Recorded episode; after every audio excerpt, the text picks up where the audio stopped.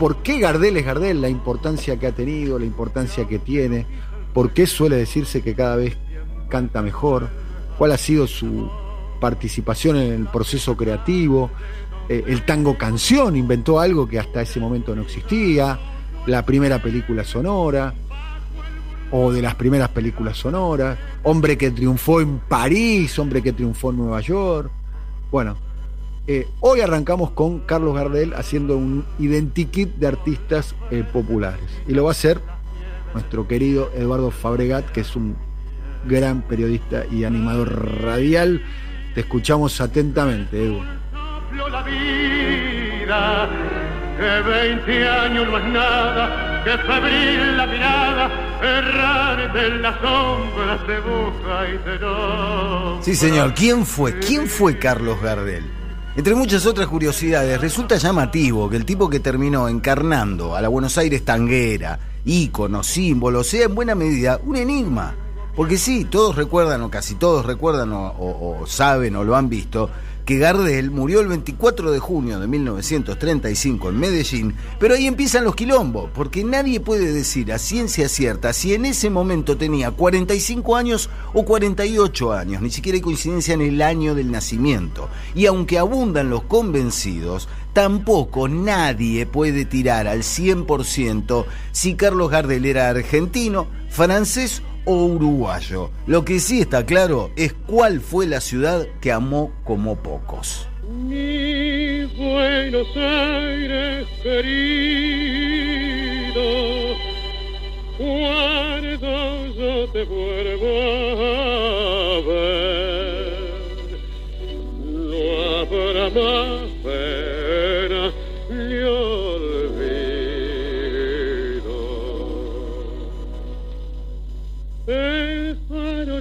de la calle en que nací fue ser tirera de mis promesas de amor. Bajo su quieta lucecita yo la vi, a mi bebé tan luminosa como un. De madre bien laburante y padre desconocido, Carlos Gardel tiene una nacionalidad disputada por la teoría argentina, la teoría uruguaya, la teoría francesa, cada una con defensores al borde del fanatismo y el talibanismo. Lo indiscutible es que Charles Romuald Gardés o Carlos Romualdo Gardel tuvo una primera patria que lo forjó, la patria de conventillos y malevos bajo el farol.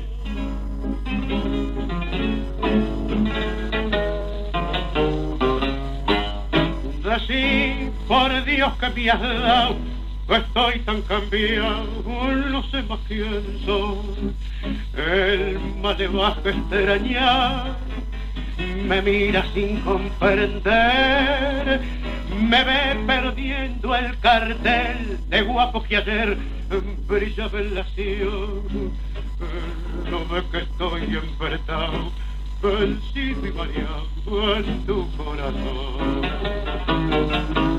de los conventillos de San Nicolás, donde vivió siempre con la mamá, Carlitos, se fue al abasto y asomó por los teatros de Avenida Corrientes, donde se metió de curioso entre bambalinas y allí mismo aprendió a vocalizar y a moverse sobre el escenario mirando a otros artistas que lo deslumbraron. En ese ambiente, Gardel tuvo un encuentro crucial con un uruguayo llamado José Razano entre el Café de los Angelitos y el Cabaret Armenonville, el dúo Gardel Razano se hizo un nombre, grabó siete discos de a dos canciones canciones más relacionadas con el folclore que con el tango, se metió en algunos despelotes de bar que incluyeron un balazo nunca aclarado en un evento en 1915 y abrió el camino en ese recorrido del dúo a la primera grabación profesional de tango de Gardel. Pero ¿qué digo tango? No es un tango. El primer tango profesionalmente grabado por Carlitos se llamó Mi Noche Triste.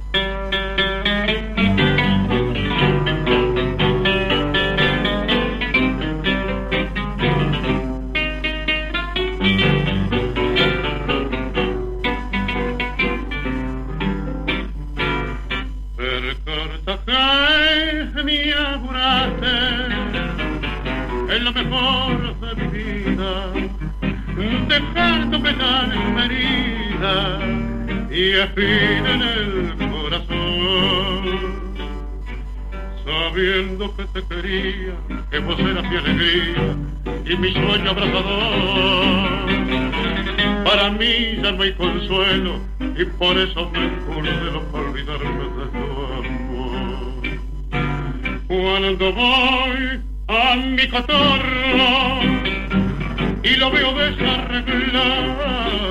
Burrero, jugador de naipes, hincha de Racing, con algún antecedente policial y con esa extraña y encantadora pronunciación de la R es imposible condensar toda la historia del zorzal criollo, del mudo, de Carlitos, pero en ese tangazo de 1917 arranca el impulso que lo llevó a conquistar Buenos Aires, el Río de la Plata, Europa y los Estados Unidos, donde las rubias de New York suspiraban por las frases del cantor.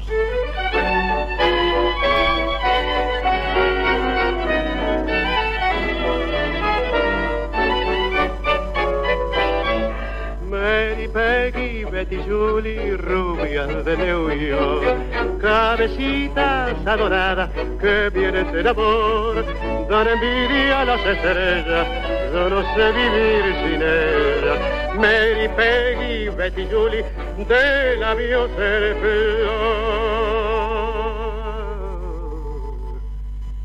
Es como el cristal, la risa loca de Julie es como el cantar de un manantial. Turba mi soñar en el dulce hechizo de Peggy, su mirar azul si los argentinos ya sospechaban que Gardel cantaba cada día mejor, actuar en nueve películas y en un cortometraje y en otra película muda, conquistar audiencias de América y Europa, lo convirtieron en la primera superestrella local. Y nada mal ese estatus para un tipo que en la cuna tenía todo para perder, venía del orillaje, un tipo que batallaba contra el exceso de peso y lo preocupaba, un tipo que ya no estaba con Razano, pero había encontrado al socio ideal, el tipo que convirtió a Gardel en Gardel y Lepera.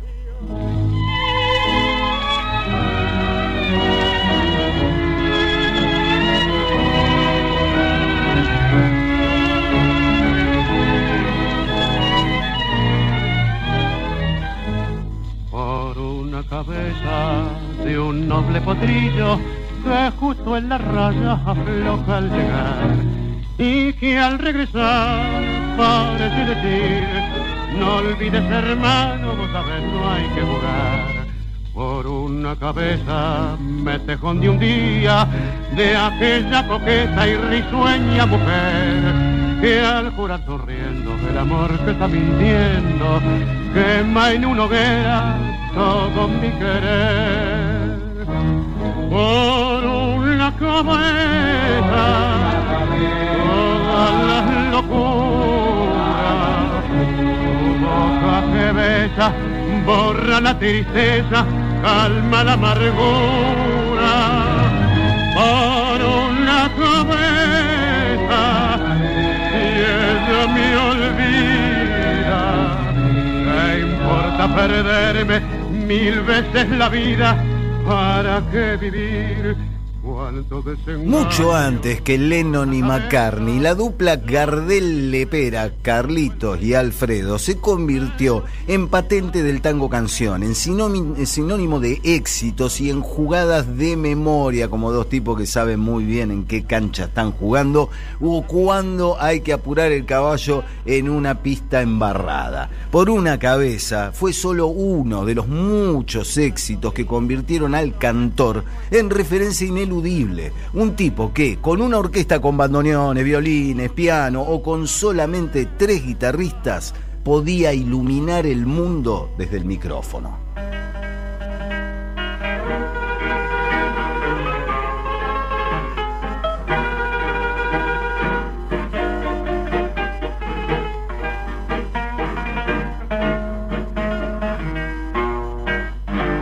Cuando la suerte que frena fallando y fallando, el largue para. Cuando estés bien en la vía, sin rumbo desesperado, cuando no tengas ni fe, ni yerba de hacer, secándose al sol, cuando rajes los tamangos, buscando ese mango que te haga mortal la indiferencia del mundo, que es sordo y es mudo, recién sentirá.